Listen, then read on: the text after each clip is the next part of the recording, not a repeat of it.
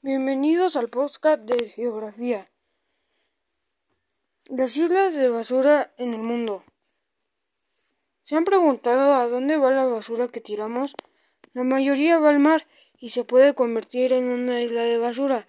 Las islas de basura están hechas de todo tipo de basura flotante, la cual es un gran peligro para la vida marina, lo que provoca la muerte de más de un millón de peces al año.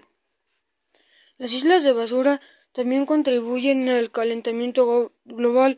Esto hace que se derritan los glaciares que regulan la temperatura del planeta y es el hogar de muchas especies animales como los osos polares.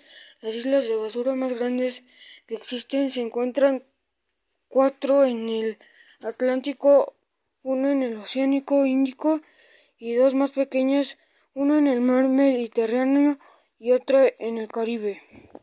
La mayoría de la basura proviene del norte. Esa basura se mueve por corrientes marinas provocadas por el viento.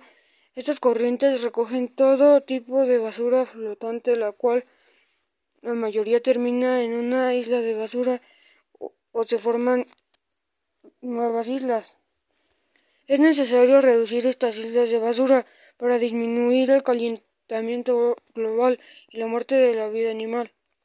Una forma de disminuir es el consumo de plásticos, no tirar basura en lugares que no son para tirar basura, reciclar. Esto hará que disminuya el, el crecimiento de las islas de basura y reducirá la contaminación global.